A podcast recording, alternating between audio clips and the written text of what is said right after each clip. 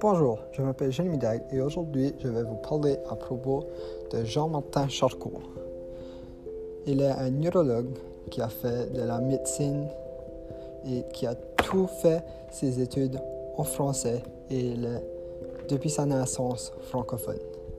Il était né à Paris le 29 novembre 1825 et mort à Montsouche le 7 ans en France, c'est proche de Paris, le 16 août 1893.